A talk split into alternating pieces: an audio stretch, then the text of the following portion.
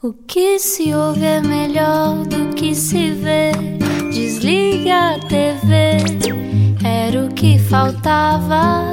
A vida acontece quando anoitecer, era o que faltava. Juntos eu e você. Obrigado por estar na Rádio Comercial. Muito boa noite. Estamos no Era o que Faltava e hoje avizinha-se mais uma grande conversa, como nós gostamos, daquelas que nos levam a viajar pelo mundo, pela Europa, até ao norte do país também. Pronto, eu tenho que revelar o meu carinho especial pelo norte do país. Antes de, de entrar aqui o nosso convidado, eu perguntei-lhe: já fez rádio? Porque tem uma voz tão característica, Pois tão tem. bonita, e, e respondeu-me que não, fez uma curta sobre rádio que nem por cima é da Filipe Melo. Um É beijinho para o O Chama-se Lobo o Lobo Solitário. Portanto, fica já aqui a deixa. Ainda não estamos a entrevistar, mas pronto, já fica aqui. E agora? E agora? Um pouco de suspense sobre quem será o convidado, quando na verdade já o anunciámos. Várias vezes ao longo do dia de hoje. Quis ser jogador de futebol até ao 25 de Abril, depois andou pela política, pelo canto, onde José Mário Branco foi um amigo e uma influência, até chegar ao teatro. Hoje, Adriano Luz é o nome maior da representação em Portugal. Está na primeira série portuguesa para a Netflix, Glória, na série Alga Seca da HBO, mas esteve também e, sobretudo, em todos os palcos e ecrãs possíveis e imaginários em Portugal. Bem-vindo, Adriano Luz. Muito bem-vindo. Há quantos anos é que está, é que deixou. Vá, não deixou, se calhar é forte. É que fez essa passagem de- do Porto para Lisboa. 19, 20 anos. Portanto, vão lá, uns Entre os 15. 18 e os 20. vão assim uns 10 ou 15 anos, Vão, vamos vão dizer. poucos. Foi, foi, há umas semanas atrás. Mas há qualquer coisa aí que não se perde, não é? É, é, não se perde. Isso é tão E- bonito. Sim. E se eu, por exemplo, for ao Porto e passar lá algum tempo, eu trago a música um bocadinho. Aham. Sim. E já, já lhe tentaram mudar essa característica? É assim, eu quando cheguei cá, quando cheguei cá, eu tinha uma pronúncia muito, muito nortenha, não é? E, um- e sendo- eu acho uma pena. Eu acho que hoje em dia já não se quer tanto mudar a pronúncia das pessoas. Mas há uma tentativa de normalização de pronúncia que eu às vezes não percebo. porque, Sim. eh, eh, É uma coisa tão bonita, porquê perder isso? e- mas hoje já não se faz tanto. Mas eu lembro-me quando eu vim, o primeiro grupo onde eu vim cá para Lisboa foi para a Comuna. E eu lembro-me que eu lutava diariamente com a minha pronúncia, porque, porque a minha pronúncia era diferente da dos outros. E, e eu vim com um amigo que tinha uma coisa, eh, é um pormenor. Eh, A mulher dele chamava-se Ana. E ele dizia sempre a Iana. Claro. Toda a gente pensava que a mulher se chamava Iana. E Ana. Mas, mas chegou, Até a- traduzirmos. Exato. chegou à altura em que depois, por si próprio, eh, quis abafar a pronúncia ou era porque lhe era exigido? Era porque me, foi-me exigido, de alguma maneira, a profissão exigia. Eu, houve uma altura que fiz muitas dobragens de desenhos animados. Era impensável. Eu fiz o Cocas, por exemplo. Era impensável o Cocas falar a Porto, digo eu. Porquê? Pois, porque Porquê? é uma pergunta, é? mas deixarem-me não deixavam. Exato. Não deixavam. E é uma pena. Eu acho, eu acho o Uma mesmo. riqueza cultural. mesmo. Eh, O telejornal, mesmo o telejornal das rádios, eh, provavelmente das televisões todas, mas de- da RTP, que tem a sua, faz, uma, eh, faz o telejornal no Porto, nós não sentimos eh, que há uma pronúncia, pronúncia do Norte, não é? Não sentimos. Foi no Norte que começou logo a jogar futebol? Quando era miúdo? Sim, sim, sim. sim. Só joguei lá, não, cá nunca joguei. Sim, sim, sim. Então jogava por Carolice, pelas ruas fora. Sim, eu, quando era miúdo não havia escolas de futebol. Eh, Pois, exato. Jogávamos. Eu lembro-me muito bem de antes do 25 de Abril jogar eh, à, à bola e era proibido jogar à bola. Pois era, era isso que eu lhe ia perguntar. Eu, eu tenho episódios a fugir à polícia. eh, Qual criminoso a fugir à polícia porque andava a jogar à bola. E Não. traziam aquelas carrinhas, não é? Metiam os miúdos nas carrinhas. Eu, não, nunca me chegaram a meter. Aqui em Lisboa chegavam a fazer Não, isso ao meu Não cunhado. porque não o apanharam. Por não apanhar. Eu corria muito. era, era, corria muito. Era uma das características que eu tinha a jogar a bola. Era porque corria muito. E joguei a bola pronto, de rua, depois joguei eh, um futebol. Na altura não havia futsal, portanto era um futebol de, em campos pequenos eh, de sete eh, nos Salesianos. Eu nunca andei nos Salesianos, mas joguei lá a bola. E lembro-me que hum, eles faziam uma coisa para eu ir lá jogar, para terem a certeza que eu não abandonava o, o clube dos Salesianos. eles ofereceram umas chuteiras, mas ficavam eles com elas. Para eu certeza Para ter que ir lá usá-las. Queres dar, queres as chuteiras? Vens cá. Pronto. E era o que eu fazia. Eh, Mas gostava mesmo muito de jogar à bola. Aliás, eu tenho um filho meu de 16 anos, que é o Salvador, que jogou à bola até agora, até desistiu este ano, e eu acho que ele nunca gostou tanto de jogar à bola como eu, como eu gostava. E eu, eu com, com ele eu ia ver os jogos todos dele. E se calhar foi com alguma bolada que depois descobriu que conseguia fazer falsetes. e foi para o canto. Uma hipótese, nunca tinha pensado nisso. Mas, Mas já, já se misturavam as duas áreas, o futebol e o canto já estavam em Eh, paralelo. Não, não, não. Houve uma altura que eh, cheguei, cheguei a. Depois do 25 de Abril ainda fiz alguns jogos eh, de, de futebol eh, de futebol amador, aí completamente amador, e, e que já estava a fazer inclusive teatro no Porto, no Roda Viva, portanto já depois até da fase do canto. E que decidi deixar o futebol amador porque porque uma das razões que me levou a isso foi por causa da lesão de um, de um do nosso guarda-redes, porque eram campos pelados. Sim. Não é como agora, não é? Via esta relvinha. Eu também ainda que apanhei isso, ainda apanhei esses tempos. E era guarda-redes, É, esfolava-me todo. Eu acho que um guarda-redes a tirar-se para o chão naqueles campos era preciso É coragem, é coragem. E ao menos não me atiravam para o chão, atiravam-me quando. Exato. E as bolas, eu lembro que a bola vinha no ar, eh, não sei se ainda apanhou isso. As bolas no, no tempo, quando eu era miúdo, eram umas bolas que eram permeáveis à água. Pois Portanto, é. quando chovia, a bola vinha no ar, era a ver, era ver quem não punha a cabeça. Eram, ficavam duríssimas. Estás a ver quando absorve a água e fica pesada. Que horror! Tu dás- Um pedregulho. Isso é um míssil. Tu dás um pontapé e aquilo absorve o impacto ali na água que tem na bola, aquilo nem, sai, nem anda muito. Era horrível, sim, sim, sim. sim. Não eram impermeáveis, aquilo Sim, sim. absorvia. Lembro perfeitamente. Era, parecia, não sei o que era, ficavam o dobro do peso. Portanto, eu quando via a bola no ar pensava assim: eu não vou meter a cabeça, eu faleço aqui. Mas pronto, Entretanto, hum, andou pelo. Antes de chegar ao teatro, andou pelo, eh, pelo canto e, hum, e foi do, do o canto que o fez chegar ao teatro, precisamente. foi. Eh, Eu, eu fui para o canto por, por razões, não porque. Quer dizer, eu gostava de cantar. eh, Quer dizer, não, não gostava, nem sequer na altura gostava de cantar. Em boa verdade, o que me aconteceu foi que eu conheci pessoas que eu me apaixonei eh, porque eram fascinantes, eh, como o Zé Mário Branco, o João Loio. eh, Mas já os conheceu nessa altura? Ainda antes de começar a cantar? conheci, cruzei-me com eles e, e depois, enfim, era um miúdo curioso, muito curioso, e queria. e fui-me oferecer. Eh, Porque aquilo, o GAC, no Porto, havia o GAC em Lisboa, que é onde estava o, o Carlos Guerreiro, que, que- toca ainda, ainda existe, é, músico, é um músico fabuloso que está no- nos gaiteiros de Lisboa. Um, mas esses eram todos de Lisboa e na altura fez-se um pequeno GAC no Porto, liderado, um, ou melhor, iniciado por José Mário Branco e depois liderado também pelo João Loio, que é um, que é um músico extraordinário lá do Porto. Grupo artístico coral? Será isso? Grupo de Ação Cultural. Ah, ok. Eh, tinha muitas ligações políticas à UDP, da altura. E nós o que é que fazíamos? Cantávamos onde houvesse, onde nos chamassem, ou, porque havia uma greve, ou porque havia uma ocupação de herdades no Alentejo, chegamos a vir cá. Eh, porta- nas Minas de São Pedro da Cova, íamos cantar para os mineiros. eh, Era um Enfim. tipo de concertos bastante diferente, então. Sim, eh, eu diria que eram quase comícios eh, cantarolados, eh, porque.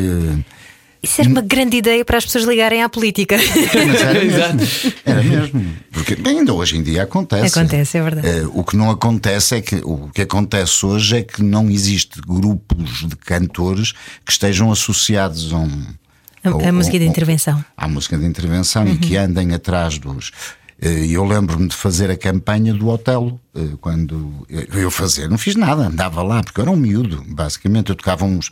Um, tocava quê? Tocava tambores, aprendia a tocar viola, eh, não tocava sininhos porque não, tínhamos, mas pronto, tocava coisas rudimentares e era. eh, eu, principalmente, aquela gente toda me fascinava e fascinava-me porque depois, entretanto, também nos cruzávamos, cruzei-me com a comuna, porque em algumas coisas onde a comuna também foi fazer espetáculo. O Teatro da Comuna. Teatro da Comuna. Lembro-me de ver um espetáculo deles fabuloso que era o Fogo. Eh, portanto, aquel- aquelas pessoas para mim eram, eram o, o- o topo, o top dos seres humanos. Claro. Portanto, e, e, e- E estava fascinado de pertencer de pertencer, àquilo. queria- né? pensei, quero ser como eles, pronto. Uh, portanto, até me forcei um bocadinho a ser cantor e a ser uh, músico, porque sempre toquei muito rudimentar, sempre foi a maneira como eu tocava viola. Eu ainda tenho uma viola, é uma DJ, uh, acho de George, acho que é assim que se, que se chama. Custou-me, é, é, muito bonita, tenho em casa ainda, custou-me nove contos.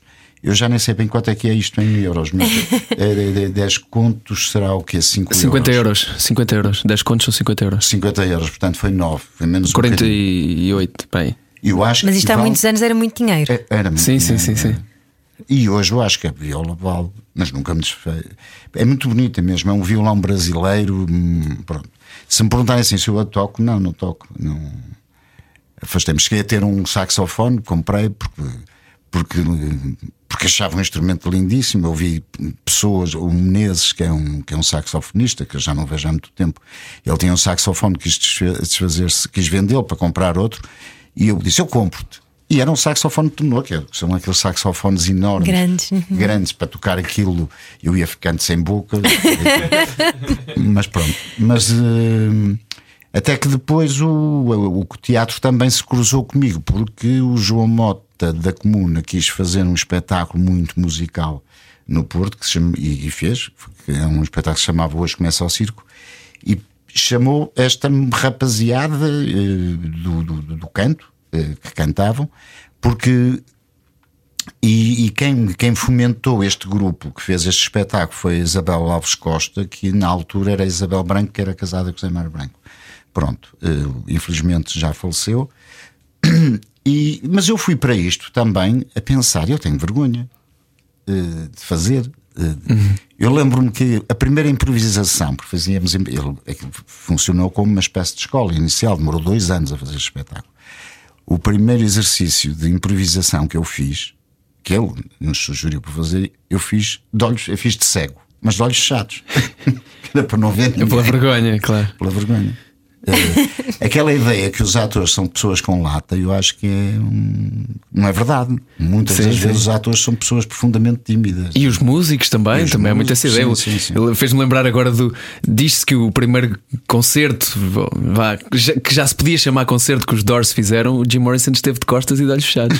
Pois, e, e não é uma pessoa que alguém vá associar a, a timidez, não é? Eh, não sei, por acaso, não sei. Eh, é mais difícil às vezes eh, eh, associar cómicos a pessoas tímidas e muitas vezes são. Não? Também, também. Claro que sim. Porque não tem. São coisas diferentes.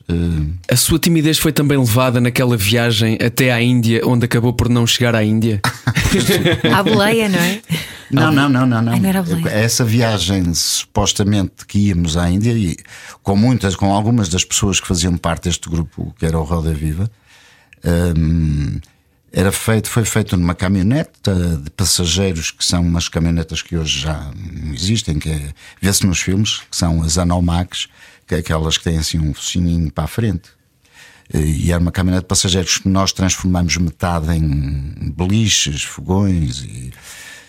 Eu acho que na altura ninguém controlava muito bem isto, porque haver fogão, um fogão dentro de uma caminhonete, uma de gás, é um bocadinho. Não havia azar. Não havia azar. E fomos todos. A ideia era de facto irmos até à Índia. Eh, não conseguimos chegar, o máximo que chegamos foi à Alemanha.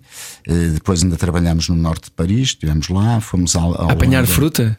Fruta, sim, maçãs, maçãs, morangos, eh, em Soissons, é no norte de Paris, numa quinta.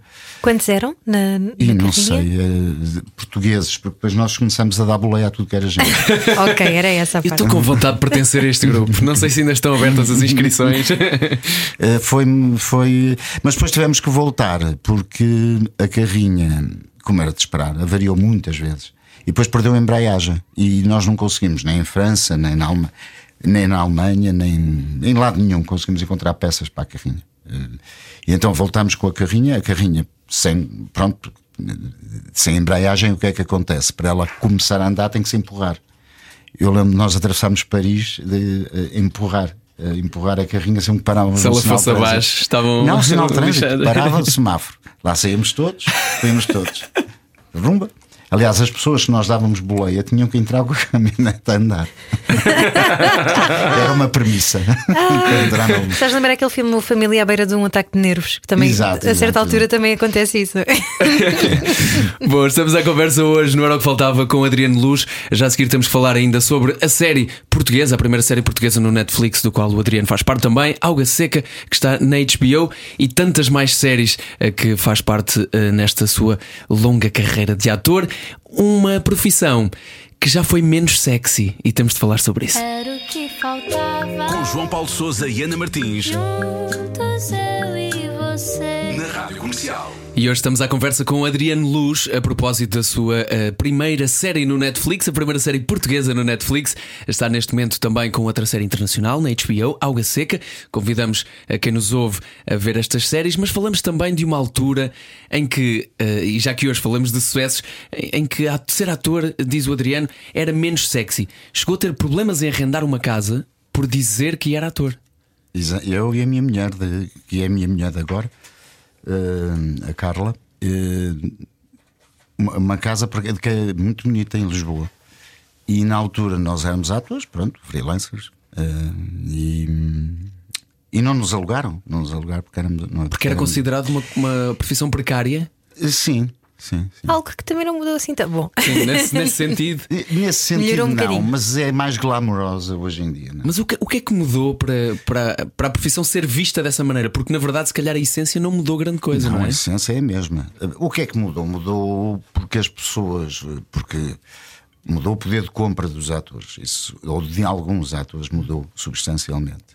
Mudou porque os atores, neste tempo em que eu estou a falar, os atores, a televisão era muito residual, não é? Eh, Estamos a falar numa altura em que só havia uma televisão, eh, em que por- acaso, se calhar já estava a a dar os primeiros passos. Mas eh, no tempo em que eu, eu, quando vim para Lisboa, eu vinha ganhar muito pouco eh, para, para a comuna. Eu só tinha dinheiro e tive dinheiro para alugar um quarto. Eu vivi durante muito tempo num quarto.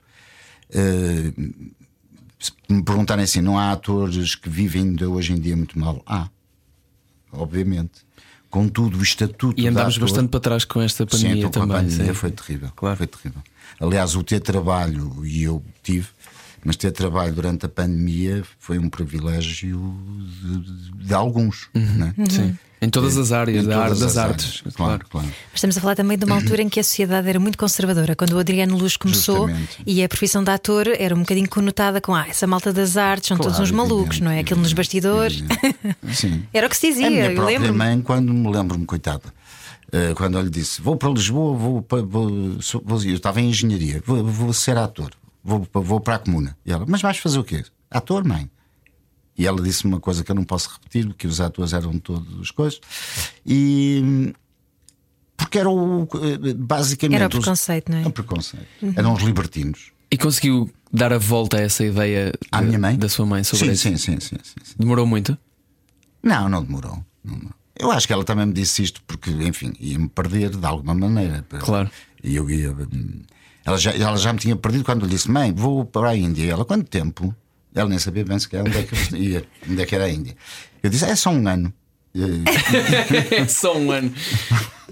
e eu tinha, não tinha 18 anos quando disse isto. Uau. Eu agora tenho um filho de 16. Se ele me dissesse isso, eu amarrava lá à árvore. Mas ao mesmo tempo também chegou a estudar engenharia. Estive até ao terceiro ano.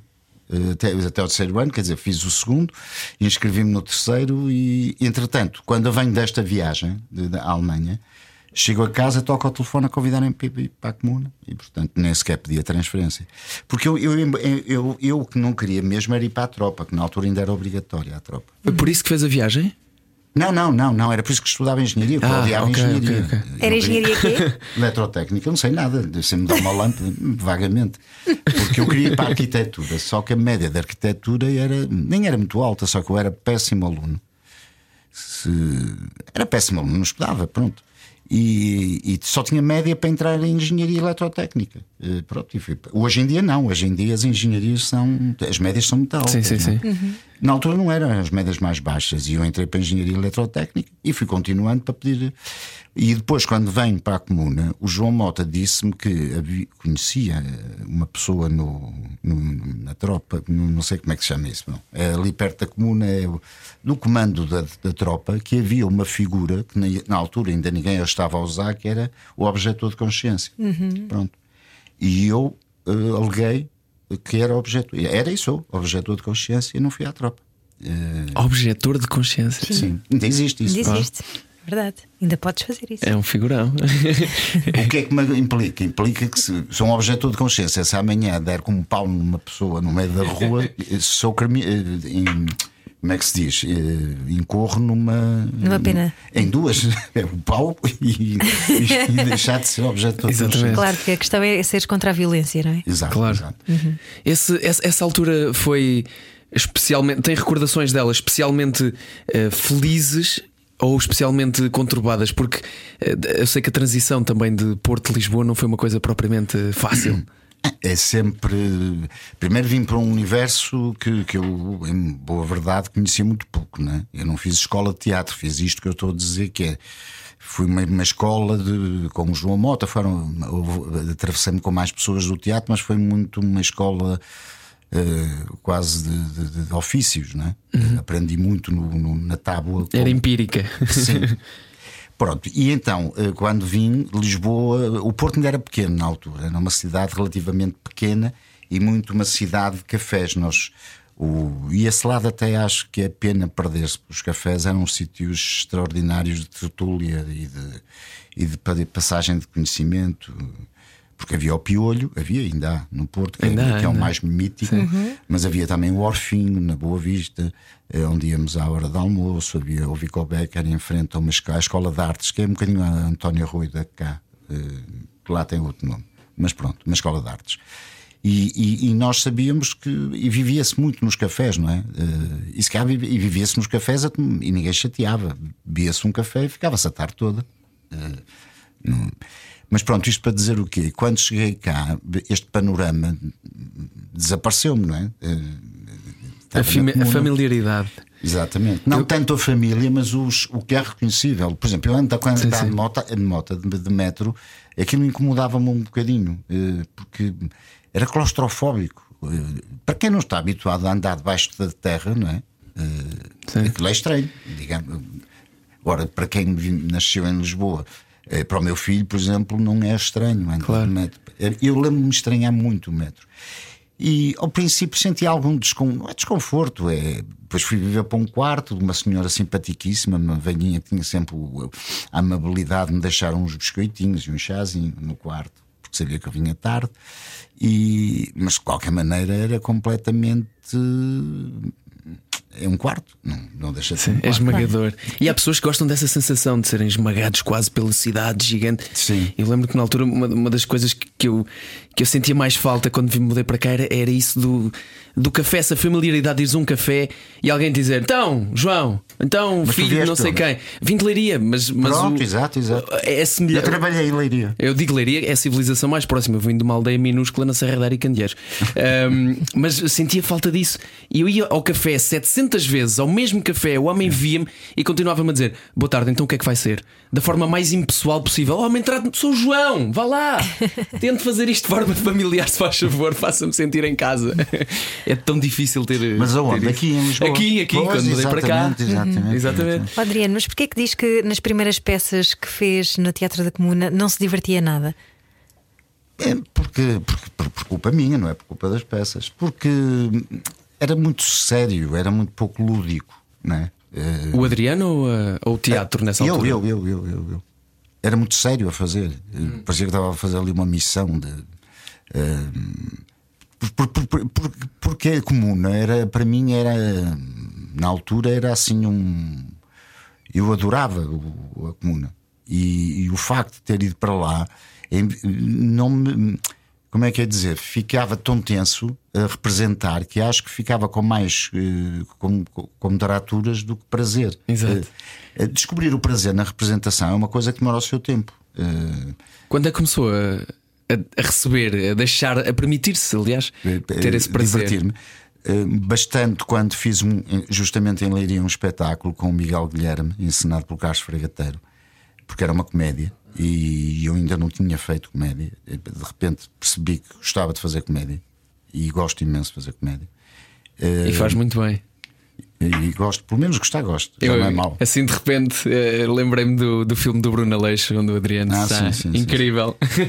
E, e- e o prazer, de repente, de, de que nós co- descobrir o prazer de fazer comédia e de divertir-me com, na altura, com o Miguel, nós éramos amigos, ainda somos, mas de- o prazer de me divertir com o outro. E isso aconteceu-me aí. E depois aconteceu-me muito quando voltei de Leiria eh, com o Fernando Gomes nos espetáculos que fiz com ele. E fiz muitos com, com o Fernando Gomes. então foi acima de tudo no teatro que essa diversão nasceu, esse sim, prazer. sim, sim, sim, sim. Conseguiu transportá-lo para a televisão e para o Sim, cinema Sim, sim, sim, sim. facilmente. Porque é diferente, eu acho que eu quando fui, quando comecei a fazer, eu fiz uma coisa, ainda vivia no Porto, eh, que se chama O Canto da Sereia, que é uma adaptação de um conto, pronto, do conto normal, e eu fazia ao miúdo, que era seduzido pelo canto da sereia. Eu não me diverti nada, porque nem sabia, nem sabia o que era uma câmara, quanto mais, eh, pronto, não me diverti nada. Eh, mas eh, é diferente, porque também não me enervei, porque como é diferente, como é feito aos bocadinhos. Agora, eu estar em cima de um palco com umas pessoas a olhar para nós, essa sensação ainda hoje assusta, não é? Porque o teatro não é exatamente. É, é ao vivo, é como, se, é como um trapezista, não, é? não tem, é, o fazer televisão e cinema apareceu-me, tirando este que eu, que eu disse, apareceu-me mais tarde na minha vida de ator. E quando fui fazer, eh, não me aconteceu o processo igual ao que me aconteceu no teatro. Eh, Portanto, quando fui fazer eh, os primeiros filmes que fiz, sei lá, acho que foi com o Canijo, assim, o mais, assim, o Filho da Mãe, já me diverti imenso porque porque acho que já tinha outra consistência. Eu, eu- eu- eu imagino que se eu fizesse teatro, como fiz aqui, os dois primeiros espetáculos da Comuna, acho que foram dois, eu ia ter um, ia ser muito infeliz se a minha vida fosse representar fosse aquilo. Eh, Porque de, de facto, de repente, quando se descobre que representar é brincar, é fingir, é, é um, é um jogo do faz de conta, que os, como os miúdos fazem, que fazem brilhantemente. Eh, um miúdo, por exemplo, que eh, acredita num- numa convenção teatral que é eu sou uma árvore e eles não têm problema nenhum em aceitar isto. Não é? Eu digo sou uma árvore. E por eles acreditam nisto e a partir daqui eu passo a ser uma árvore. E esta conven- e esta, esta por exemplo, eh, se de repente eu quiser, eu, como sabem, sou diretor, eh, imagino que sabem, Diretor artístico. da SP. Eu, se por exemplo precisar de encontrar e fazer um pequeno workshop eh, para formar atores, imagino que vou buscar miúdos ou miúdas de- da moda. Provavelmente é possível fazer um workshop de seis meses. com miúdos mesmo, 18 anos, 17, né? e, e conseguir eh, que eles acreditem nesta premissa da brincadeira. E, e até pode ser que algum deles venha a ser ator. Se eu fizer isto numa faixa etária dos 40 aos 60, dificilmente isso acontece. Vamos criando Quanto- camadas. Justamente, eu creio que quanto mais afa- nos afastamos da, da, da nossa criancice, né? é evidente que depois acho, acho eu que há, há exceções, há pessoas que conseguem manter uma criança, a criança dentro deles, eu sei que é uma frase feita, mas pronto, mas conseguem manter essa capacidade de brincar muito mais tempo. Mas nós, com a idade, vamos ficando tendencialmente mais sérios e as pessoas têm mais a noção de si próprias. Até em português, isto brincar sou uma coisa mais infantil. Eu já li vários eh, psicólogos e em inglês chamam-lhe play. Yeah. Nós temos que continuar a sei lá, jogar, se calhar não é a mesma coisa em, em português, mas o brincar parece meio infantil. Mas Parece. falam todos sobre a importância de continuarmos a fazer isto nas nossas vidas. Qualquer coisa que nos faça sentir, outra frase difícil de traduzir, makes you feel like you. Sim, sim, sim. Te faça sentir. Te lembra da tua essência, não É é? da tua Sim, essência, sim, exatamente. sim, sim, sim. exatamente. E nós vamos ganhando estas camadas. E às vezes o trabalho aqui é desconstruir, mas depois também com a seriedade de construir. Obviamente, não é? obviamente. A grande dificuldade E a será essa. capacidade, muitas vezes, nos. eh, isto parece um, um contrassenso, não é? É conseguir-me divertir a fazer uma coisa que não é divertida. Eh, Divertir-me. Sei lá, eu posso fazer, como por, por exemplo na Água Seca, um vilão, ou até mesmo no Glória, e divertir-me por, por ser, não é? Porque tudo aquilo é fingir. Porque eu sei que quando alguém está a ser degolado a ordem minha, e eu estou a ver, eh, estamos a brincar ao faz de conta. Uh, portanto, eu nunca degolei ninguém na vida, juro. Uh, nem mandei degolar. Uh, Mas finge muito bem, Adriano Luz. finge nem mesmo pode, muito bem. Nem pode, porque é aquela coisa que eu já não me lembro do nome, que é um ordenador de consciência. Como é que é? Objetor. Objetor, de consciência. Objetor. Pois é, não posso. Não pode, não pode. Porque não sei se um objetor não pode mandar. Não sei, não Não li, pode, não, não pode. deve Se calhar não, se calhar não é bom. Já a seguir temos de falar então sobre esse divertimento que foi a gravar também a nossa primeira série portuguesa Netflix, Glória. Estamos à conversa hoje com Adriano Luz, não era o que faltava. A noite é boa conselheira. Era o que faltava. Na Rádio Comercial. Juntos eu e você. E hoje à noite estamos à conversa com Adriano Luz e temos que falar aqui sobre esta série Glória que continua com ótimas cotações em termos de ranking mundial no Netflix, o que não deixa de ser impressionante.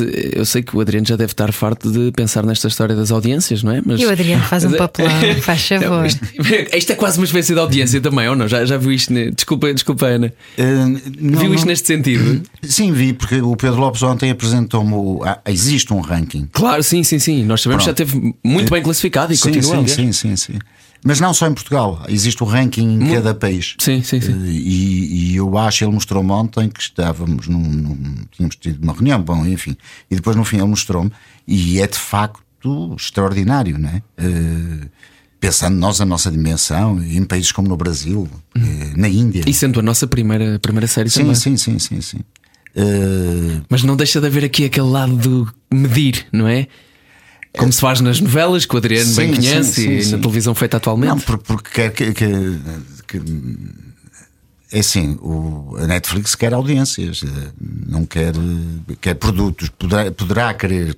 Eu acredito que a Netflix e o Glória é um produto gourmet de, de, de, sinceramente, acho que é um produto gourmet da Netflix. A Netflix tem, um, tem uma transversalidade de produtos muito grande, né? e tem muitos até juvenis, para um público mais juvenil. Uhum. O Glória é um, é um, produto adulto, mas que, uh, e eu vi isso no Comic Con, uh, portanto, só porque testemunhei isso, que a malta nova viu muito, uhum. viu muito o Glória.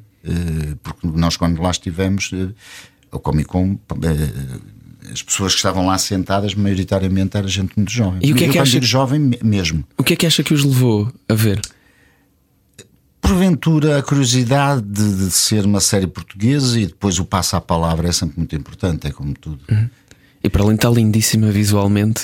E aconteceu uma coisa que eu acho que isto é que eu eh, fiquei muito sensibilizado no sentido que bom, que bom ouvir isto, que é, eu moro em Azeitão, como disse, no campo, mas não é um campo, é uma espécie de condomínio. Bom, estava uma senhora da Câmara que anda, que eu conheço, que estava lá com aqueles superadores de folhas, e que me disse: Ó oh, oh, senhor Adriano, uh, eu não quero que seja spoiler, mas vai haver segunda temporada do Glória. Isto é muito bonito. Eh, porque Uau. nós achamos sempre que esta que, que, a Netflix é uma coisa de, de dos privilegiados. Sim, muito e elitista. Muito elitista. Uhum. E já não é, porque, porque, porque, se pode partilhar a Netflix, pode-se partilhar entre 4, 5 pessoas. Acho sim, que sim. é 4, não é? Uh, portanto, não fica assim tão exorbitantemente caro. E, portanto, temos pessoas a irem ao, ao ver produtos que nós achávamos que, que só umas elites é que iam ver. E isso Uh, ganhei o dia com aquela frase da pergunta da senhora. Eu pergunto-me se existem bons papéis para atores com mais experiência em Portugal. É, bem, existem. É assim, eu não posso queixar muito. Uh, mas, uh, Todos os bons têm sido seus também. não, é, assim, a personagem no Sul foi genial, não é? Por, por, isso mesmo eu estou a dizer, não me posso queixar. Uhum. É sim, isso é uma pergunta que não é cá em Portugal, é mundialmente. Uma Exato. mulher de 60 anos tem menos trabalho que uma de 30. E é por isso que lhe fiz esta, esta pergunta, porque em, em... os homens, mesmo assim, eh, acho eu que não penam tanto. Uhum. Sim, a mulher está sempre mais exposta. Foi precisamente por isso, numa conversa até com a Margarida Marinho, tu tiveste recentemente, ela, ela falou também sobre isto, sobre um bocadinho esta ditadura da, da idade Sim. que acontece nesta área e que é transversal, atenção, não só a Portugal, mas ao mundo e é, é ao mundo. inerente à própria área. Se bem que dá para, dá para dar a volta, não é? A Meryl Streep, felizmente, continua a fazer trabalhos e tantas outras mas, grandes atrizes, não é? Sim, mas uh, o que acontece, parece-me, é que o funil estreita, não é? como os funis estreitam. Uh, conseguimos ter muita malta, não vou dizer má, mas média, com até determinada altura e depois os que sobrevivem a partir de uma determinada altura uh, têm que ser os que são os, um, os, os melhores dos melhores. Mas muitas vezes por culpa própria, ou porque não se cuidam, ou porque começam a perder a memória ou porque estão muito fisicamente muito degradados. É assim, eu, por exemplo, se eu quiser encontrar atores com mais de 80 anos ou de 70, nem vou de 70, uh, tenho muito mais dificuldade uh, para uma novela. Vamos uhum. uma novela que é assim é a nossa grande indústria. Tem muito mais dificuldade em encontrar atores de 70 anos, ou de 72, 73, 75, do que tem se quiser vir para os até aos 30 ou até aos 40. Conforme a idade vai avançando, parece que há menos atores. Isto parece assim, mas porquê? Evaporaram-se? É como a água? Não, eh, porque. Porque sim, eh, porque. Porque esta profissão, eh, e não é só, e então a novela por excelência, é muito dura. E não se pensa muito a longo prazo às vezes? Como assim? Nesta, é, é nesta inconstância desta profissão e neste, neste nunca saber o que é que vem a seguir, é difícil fazer planos e acha que, é, que é isso que torna que te ganha esse desleixo às vezes do aspecto físico ou, ou da memória ou seja do que for. Da saúde. E da saúde, inclusive, sim, sim, sim. Acho que muito, eu acho que as novas gerações uh, vão durar mais tempo enquanto atores do que a minha geração ou que a geração, fundamentalmente a geração que, que, que que me antecedeu. Uhum. Mas, Mas isso é contrariar a tendência. Desculpa, não interromper-te. Desculpa, estou a me entusiasmar muito. Aqui está. É está um workshop para ti, não é? Eu estou a sentir, eu estou a sentir. Mas isto seria contrariar um bocadinho esta tendência do renova sempre com pessoas mais novas e mais novas. É assim, Vamos contrariar isso um dia? Não, o que eu acho é que assim, é assim o Afonso Pimentel, por exemplo, uhum. quando tiver uh, 70 anos, eh, vai estar em melhor forma física do que a maioria dos atores de 70 anos de agora. Mas também ele tem cara de bebê, portanto só aos 70 anos é que ele vai ter. Mas não é só por isso, é porque as pessoas se cuidam mais. Claro. Pensam no que comem, no uhum. que bebem, eh, no que fumam ou não fumam. Portanto, e esse, e esse vão ao ginásio. Eh, coisas que, por exemplo, os brasileiros fazem há anos. Uhum. Nós no Brasil temos muitos atores, como, como muitos atores velhos, no ativo. Uhum. A prova disso é também o Adriano, que se tornou vegetariano por causa do seu filho mais novo. Sim, não sou vegetariano, como peixe, mas não como carne, mas como peixe, como peixe. Engraçado ter essa é... flexibilidade também. De quê? Aos 62 anos ter essa flexibilidade? Foi mais cedo. 62 tem agora, já, já não como carne desde os 59, desde os 60. Uhum. Sim. Sim, porque também não, não me gostou muito. Sim, foi por causa do Salvador. Porque ele deixou de comer carne, pronto. Uh, e eu fui apanhei um bocadinho a boleia dele, porque também percebi o. Uh, quer dizer, eu adoro eu adorava carne, comia carne, ainda por cima sendo do, do norte, quase que em miúdo, acho que cruzei-me pouco com o peixe. E, mas não me gostou, não me gostou deixar de comer carne. Mas pronto. E foi por um motivo de saúde? Não, não, não, deixei. Mas não. Su, pelo seu bem-estar, nesse sentido? É, é, é assim, eh, sinto melhor o facto de ter deixado de comer carne. Mas uh, filo por, primeiro por solidariedade sim com ele, porque aproveitei a boleia. Pensei assim, a minha mulher também, como nós em casa não comemos carne. Se porventura a minha mulher vamos comer fora, a Carla uh, come. É capaz de comer um bifito. O meu filho fica assim, Mas pronto. Ainda diz que não pensa em reformar-se, Adriano Luz? Não, eu acho que não penso, não penso, não, nem me faz sentido pensar em reformar-me, porque acho que os atores não se podem reformar, não é? Quer dizer, a vida é que os pode reformar, não é? Quer dizer, posso-me reformar porque posso perder uh, uh, aptidões para representar, ou a memória, uh, ou, ou enfim ter um problema de saúde, isso, uh, reformar-me porque para ir, para, para, para, ir jogar cartas para o jardim, não, porque eu odeio jogar cartas. E depois, porque eu acho que, que uh, mesmo havendo pouco trabalho para as pessoas mais velhas, uh, a ficção precisa sempre delas, não é? é? O Rui de Carvalho trabalha, não é? Felizmente. E esperamos também que o Adriano continue assim, seja o nosso futuro rei. Espero continuar a trabalhar. Até por outra coisa, o trabalho. Uh, o trabalho não é o, a mim, pessoalmente, outras pessoas podem não acontecer, regra-me. Uh, sou mais regrado a trabalhar do que quando não trabalho. Uh, vou mais vezes ao ginásio. Eu vou muitas vezes ao ginásio, vou entre 4, 5 vezes por semana. Mas, por exemplo, se não trabalhar, sou capaz de não ir. Uh, ou sou capaz de, de, de, de comer mais, de beber mais, estando a trabalhar. Regra-me, porque não faço, não cometo excesso. Não é que eu faça muitos excessos, mas enfim. Mas a trabalhar não os faço de todo. Uh, por exemplo, eu estou neste momento, como eu tive até agora, com um espetáculo, um, dois, três, no Teatro do Bairro. Vamos repor uh, agora em, na, primeira, na segunda semana de janeiro. E eu sei que a fazer aquele espetáculo eu não posso, nem, nem janto sequer. Uh, portanto, tenho que fazer. Faço, faço agora um jejum intermitente, isso é que é, é novo. Que é, entre o jantar e o almoço não como. É um jantar do dia anterior. e sinto-me bem Perguntei ao meu cardiologista e ele disse: É pá, isso é porreiro.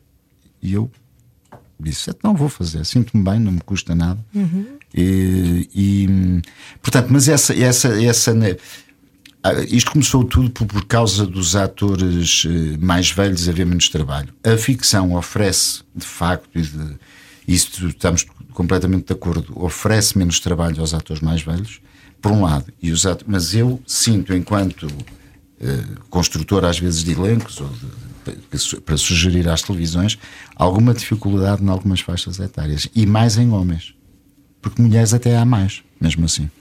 Ainda descobre coisas novas sobre si próprio, Adriano?